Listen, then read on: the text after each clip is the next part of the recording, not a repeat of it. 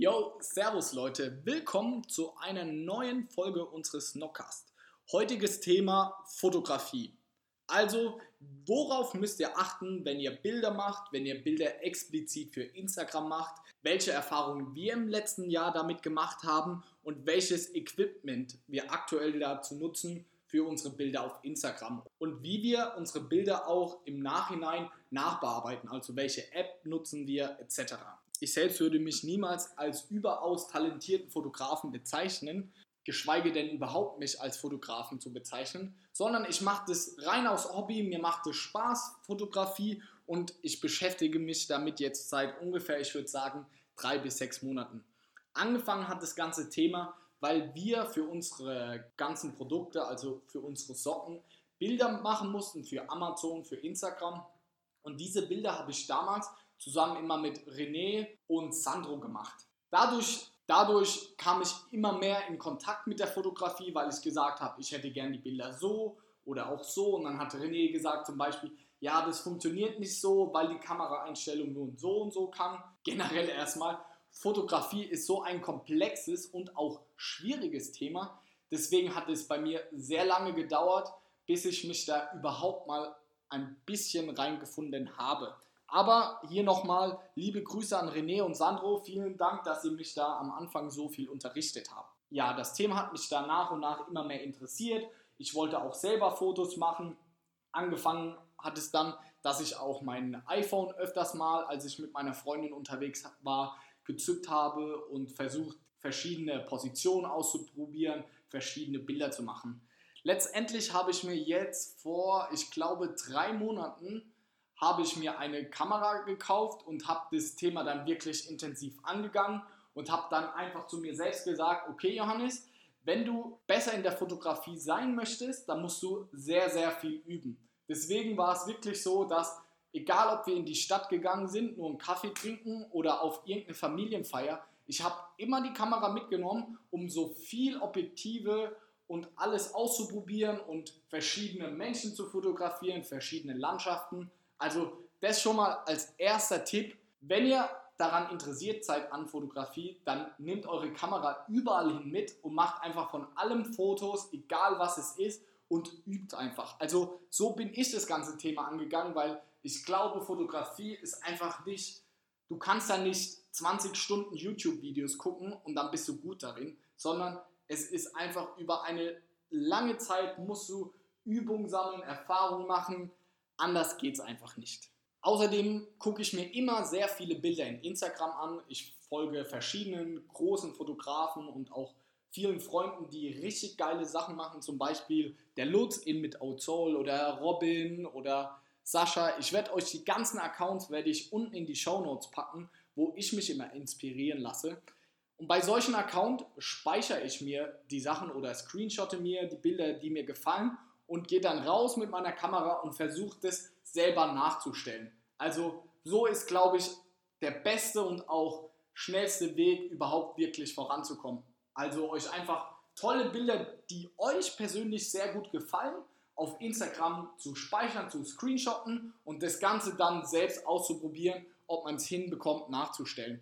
Ihr werdet merken, am Anfang kriegt ihr das vielleicht nicht so hin, wie ihr es gerne hättet, aber vom Bild zu Bild werdet ihr einfach besser darin, weil ihr mehr Übung habt. Jetzt nochmal explizit zur Instagram-Fotografie. Worauf müsst ihr achten? Ein ganz wichtiger Satz, der mir wirklich wichtig ist vorab. Ihr müsst niemals, um einen großen bzw. guten Instagram-Account zu besitzen oder zu haben, müsst ihr niemals viel Geld für Kamera-Equipment, für Drohnen oder sonst was ausgeben.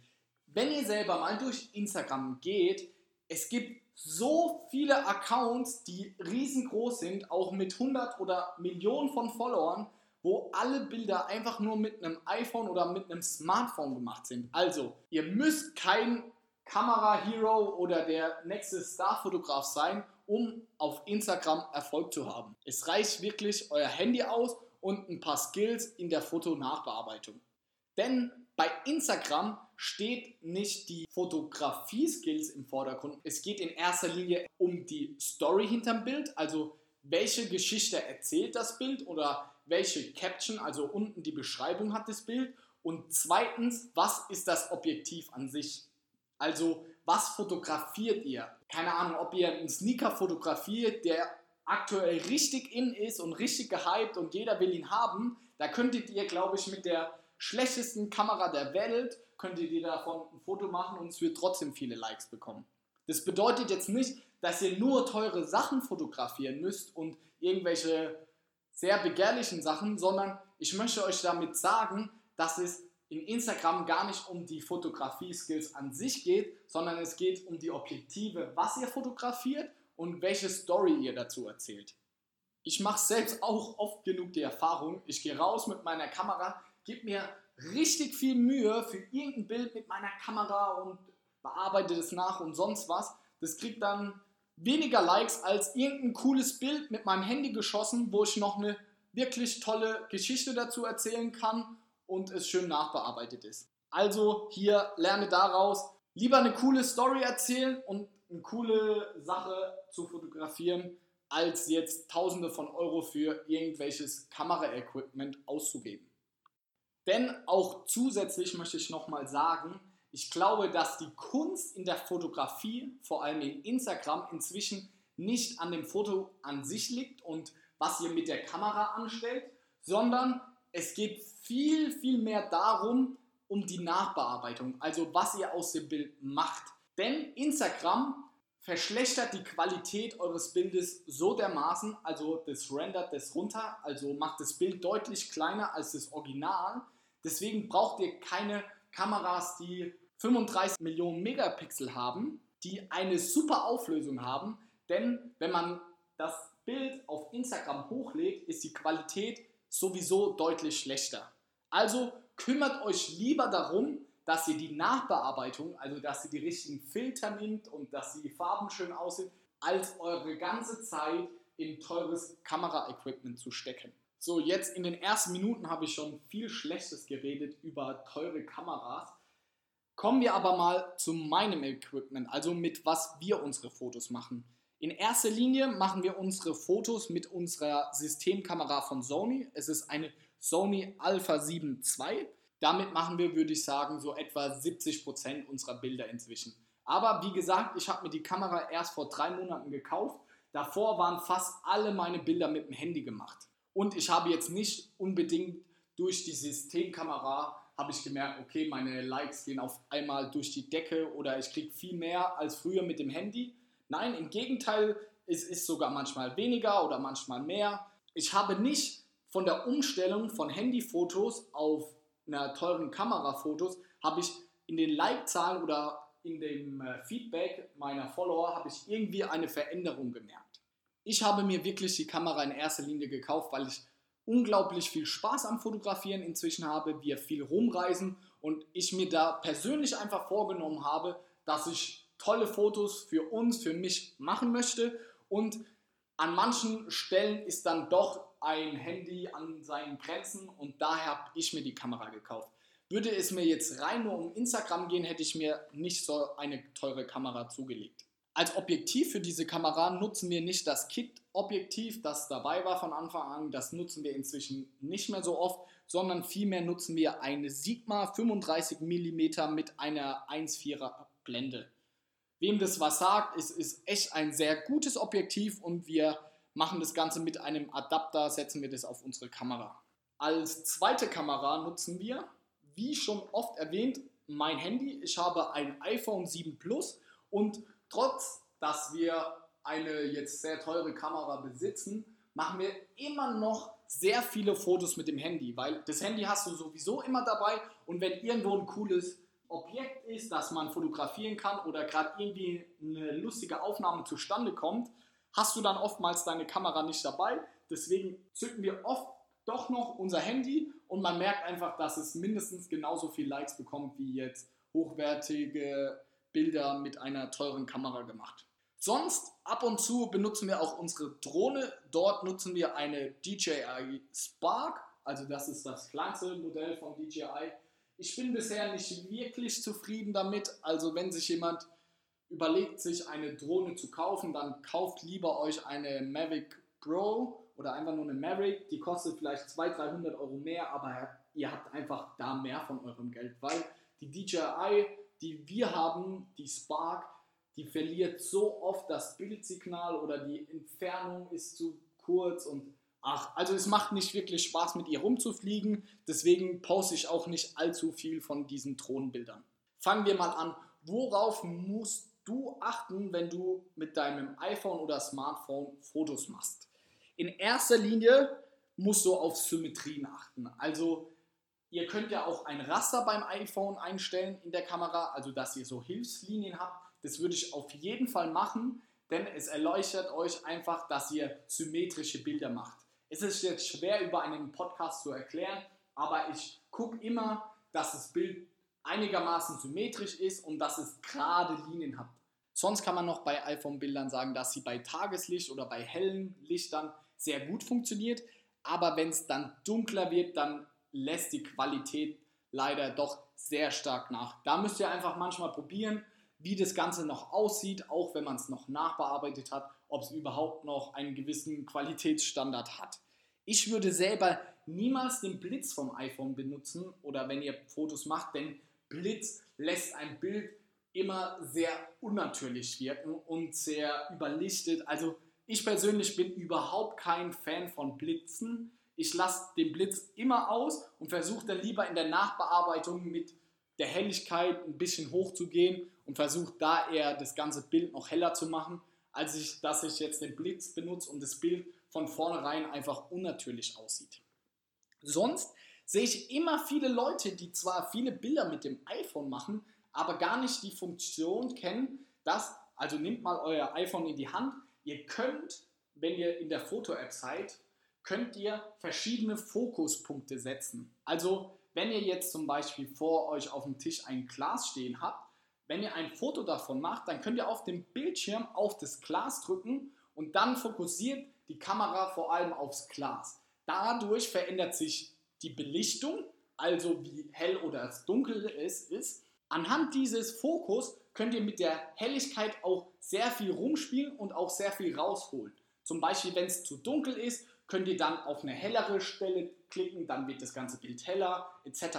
Spielt da einfach mal rum, wenn ihr in Zukunft mit eurem Handy, iPhone, was auch immer Fotos macht, dass ihr auf dem Bildschirm verschiedene Fokuspunkte setzt und schaut euch einfach an, wie sich die Helligkeit und das ganze Bild verändert. Zusätzlich wenn ihr dann diesen Fokuspunkt gesetzt habt, könnt ihr auf dem Bildschirm draufbleiben und leicht nach oben oder nach unten ziehen. Dadurch könnt ihr auch die Helligkeit direkt an eurem iPhone könnt ihr verändern. Diese Funktion, die kennen ganz viele nicht, aber sie ist vor allem bei dunkleren Situationen kann die euch wirklich retten.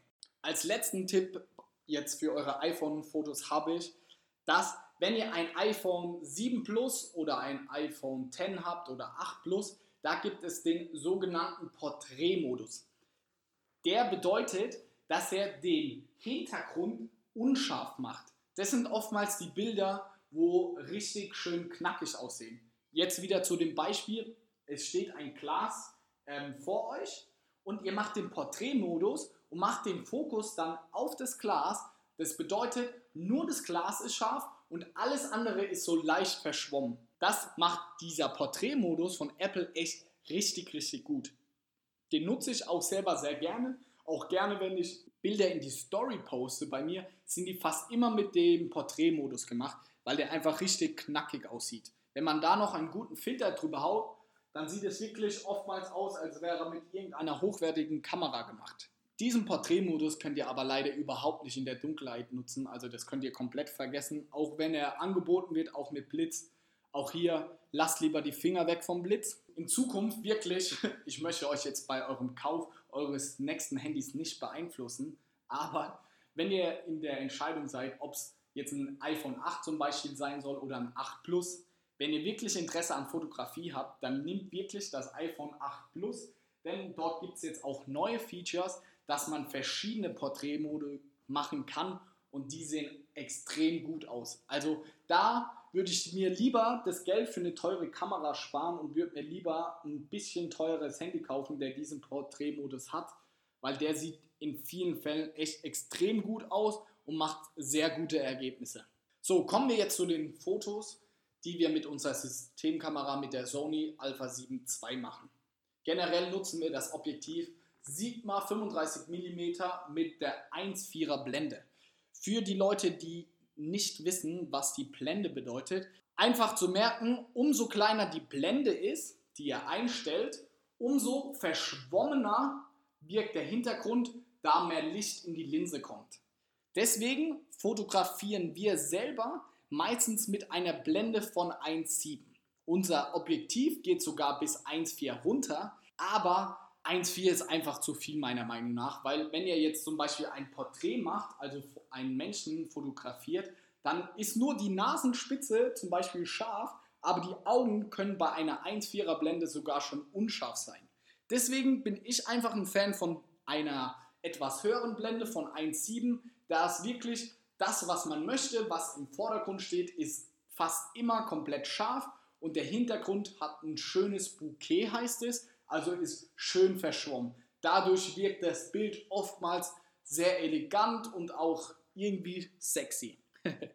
Mit der Blende spielen wir dann oftmals rum, also machen die Blende auch manchmal auf 2,8 oder weniger oder manchmal auch wirklich auf 1,4. Da gucken wir immer, wie in der Situation gerade die Blende am besten passt, weil es ist ja auch unterschiedlich. Manchmal möchte man den Hintergrund komplett verschwommen haben, aber in vielen Situationen möchte man ja auch den Hintergrund komplett scharf haben. Zum Beispiel letztens, wo wir in Hongkong waren und dort Bilder gemacht haben von der Aussicht, bin ich mit der Blende so hoch es geht, dass die Bilder möglichst scharf sind. Auf der anderen Seite im Bereich von ISO oder Weißabgleich, das lassen wir die Kamera selbst alles automatisch machen. Ich bin einfach nicht Profi genug dafür, jetzt vor jedem Bild selber manuell den Weißabgleich einzustellen oder die verschiedenen ISO-Raten.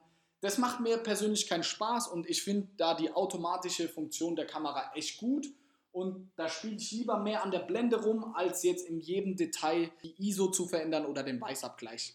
Manchmal machen wir noch ein bisschen was an der Helligkeit, aber auch eher weniger. Außerdem fotografieren wir fast immer hochkant. Ja, ihr hört richtig, hochkant, denn das perfekte Instagram-Format ist ja 4x5. Also in dem Format 4x5 werden eure Bilder am größten auf Instagram angezeigt. Deswegen fotografieren wir die meisten Bilder, die wir für Instagram machen, gleich hochkant, denn dann haben wir in der Nachbearbeitung unseres Bildes am meisten Auswahlmöglichkeiten, wie wir das Bild gern hätten in unserem 4x5 Format.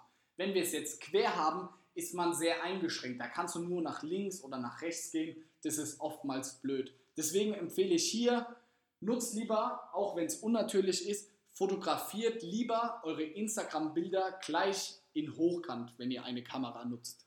Sonst zu guter Letzt noch der Tipp, fotografiert immer in RAW, nicht in JPG, denn RAW bietet einfach die Möglichkeit, dass ihr in der Nachbearbeitung viel, viel mehr machen könnt. Ich kann euch leider auch nicht erklären, wie das Dateiformat RAW zusammengesetzt wird, aber generell, um vereinfacht zu sagen, das Format RAW speichert deutlich mehr Daten über das Bild an sich ab. Dadurch kann man in der Nachbearbeitung kann man viel mehr machen. Also wenn man zum Beispiel in der Nachbearbeitung die Helligkeit verändert, bleibt die Qualität bei einem RAW-Bild deutlich besser bzw. zu 100% bestehen.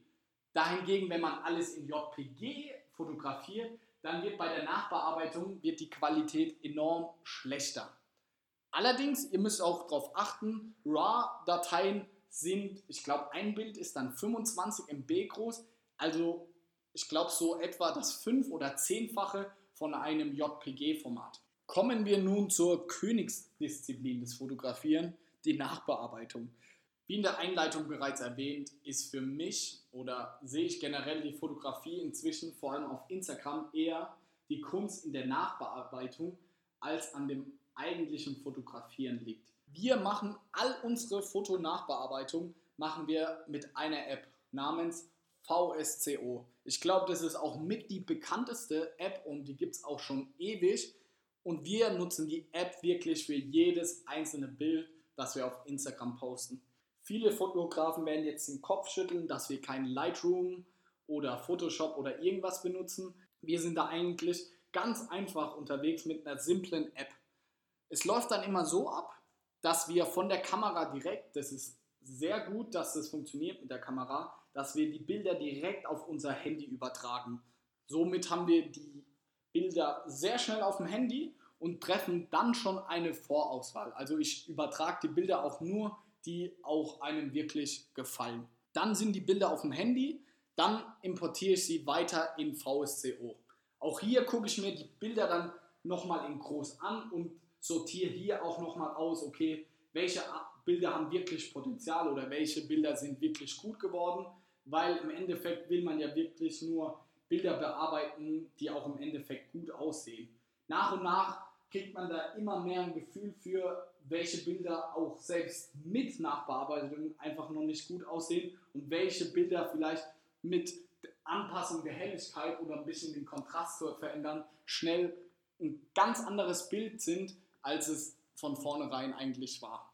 So, jetzt haben wir die Bilder auf dem Handy und haben es auch geschafft, die Bilder in VSCO zu importieren. Jetzt geht es wirklich ans Eingemachte zur Bearbeitung. Vorneweg erstmal, für eure Instagram-Fotos ist es enorm wichtig, dass ihr einen einheitlichen Feed habt. Also Feed bedeutet, wenn man auf euer Profil drauf geht, dass die Bilder, alle die ihr postet, einigermaßen in dem gleichen Style sind. Deswegen empfehle ich wirklich, nutzt immer den gleichen Filter oder wenigstens die gleiche Filterart, dass die Bilder einheitlich aussehen. Nutzen wir den Filter immer HB2 und HB1. Dieser Filter ist von Hypebeast. Viele von euch kennen wahrscheinlich Hypebeast. Das ist ein Hype-Magazin, die schreiben über sämtliche Modetrends und auch Künstler, Musik. VSCOO hat auf jeden Fall mit Hypebeast zusammen diese Filter rausgebracht. Ihr könnt diese runterladen, also die sind nicht von vornherein, wenn ihr die App runterladet, auf eurem Handy installiert, sondern ihr müsst nochmal innerhalb von VSCO in den Shop gehen für Filter, denn dort kann man verschiedene Filter kaufen. Da müsst ihr, glaube ich, das war zumindest als ich ihn damals runtergeladen habe, müsst ihr im Shop im VCO ganz runter scrollen und ganz unten ist dieser Filter HB1 und HB2. Den könnt ihr kostenlos runterladen und beide dieser Filter finde ich einfach unglaublich gut. Also mir gefallen die Farben einfach sehr gut und der Style an sich. Natürlich, Filter sind immer Geschmackssache, was man halt einfach bevorzugt, wie die Farben sein sollen. Mein persönlicher Geschmack ist, dass das Bild immer noch natürlich aussehen soll, aber die Farben sollten schon schön knackig sein. Also den Filter habt ihr jetzt auch auf dem Handy. Dann fangen wir doch an, mal das erste Bild zu bearbeiten. Also geht auf das Bild drauf. Das erste, was ich dann mache, ist den Filter auszuwählen, also dass der Filter schon mal drüber gelegt ist. Der zweite Schritt ist dann zuschneiden, dass ich jetzt mir auswähle, okay, welches Format möchte ich gerne haben. Hier, wenn ich was auf Instagram poste, ist zu 99,9% das Format 4x5. Ich habe es schon oft erwähnt, das ist einfach das beste Format, das am größten auf Instagram angezeigt wird. Als dritten Schritt passe ich die Helligkeit an. Ich gucke im Bild, okay, was möchte ich hell haben? Also was ist das Hauptobjekt, was auf dem Bild zu sehen sein soll. Je nachdem, wie hell oder dunkel das von vornherein war, muss man hier die Helligkeit anpassen. Hier der Tipp meinerseits, macht das Bild lieber einen Ticken zu hell. Leute sind auf Instagram, sind auf der Straße unterwegs, der Akku ist leer, es ist dunkel auf dem Handy. Wenn ihr jetzt noch ein dunkles Bild auf euer Instagram postet, dann kriegt es nicht so viel Aufmerksamkeit wie ein helles Bild, das sofort ins Auge sticht. Der vierte Schritt ist bei mir dann meistens, je nachdem wie das Bild jetzt aussieht. Es kann oftmals sein, dass nach der Anpassung der Helligkeit und dem Zuschneiden und dem Filter drüben liegt, das Bild an sich eigentlich schon richtig gut aussieht. Da ich den Filter HB2 gerne nutze, der wirkt oftmals sehr kalt. Deswegen gehe ich dann in der VSCO-App nochmal rein und gehe zur Temperatur und mache da vielleicht 0,5 oder 0,8 mehr Temperatur. Denn dann wirkt das Bild immer ein wenig sommerlicher, ein wenig angenehmer fürs Auge. Jetzt ist das Bild wirklich schon so gut wie fertig. Beim iPhone ist es mir manchmal, sind die Farben zu schwach. Dann gehe ich nochmal rein in den Kontrast, mache den ein bisschen hoch, aber hier auf keinen Fall zu viel rumspielen, denn dann wirkt das Bild oft unnatürlich. Also wenn ihr zu viel am Kontrast macht, das macht das Bild oft sehr, sieht irgendwie billig aus. Und der allerletzte Schritt, wenn die Farben dann immer noch nicht knackig genug sind, dann mache ich noch ein bisschen was an der Sättigung. Aber wirklich, auch hier ähnlich wie beim Kontrast, macht wirklich nicht viel. Ein Tipp auch hierbei noch, wenn ihr Bilder von Menschen macht, guckt in erster Linie immer auf den Mensch. Dort seht ihr immer, ob die Farben natürlich oder unnatürlich wirken. Ich gucke da zum Beispiel immer auf die Hautfarbe. Wenn die Hautfarbe auf einmal lila oder komplett orange ist, dann weiß ich, okay, die Farben hier im Bild, da kann irgendwas nicht stimmen. Das sieht unnatürlich aus. Inzwischen hat VSCO auch eine super Funktion eingefügt, dass man Rezepte speichern kann. Also diese ganze Bearbeitung, die man macht, kann man sich speichern und dann für in Zukunft verschiedene von neuen Bildern kann man genau die gleiche Bearbeitung wiederverwenden. Probiert es auf jeden Fall mal aus. Ich nutze es super gern. Dadurch bearbeite ich meine Bilder inzwischen. In ein Bild brauche ich vielleicht 10 Sekunden. Also die App ist wirklich super. Ich packe euch den Download-Link nochmal hier unten in die Beschreibung. Das war's wirklich auch schon von diesem Snockcast. Ich glaube, es ist wieder ein neuer Rekord. Er ist unglaublich lang geworden. Hätte ich gar nicht erwartet, weil mir gar nicht so bewusst war, dass ich zu diesem Thema so viel reden kann. Jetzt nochmal eine kurze Zusammenfassung meinerseits.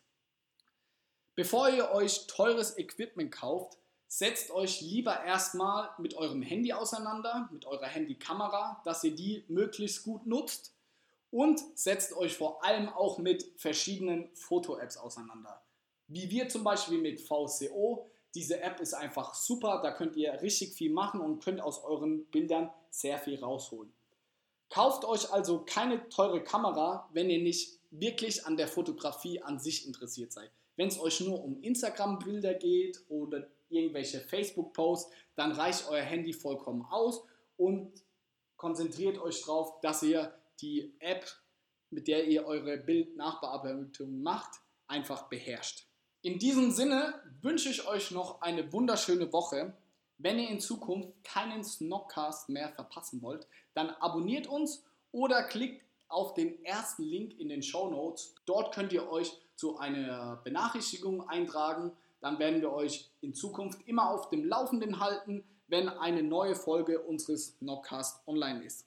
Ich danke euch, bis zum nächsten Mal, macht's gut, ciao.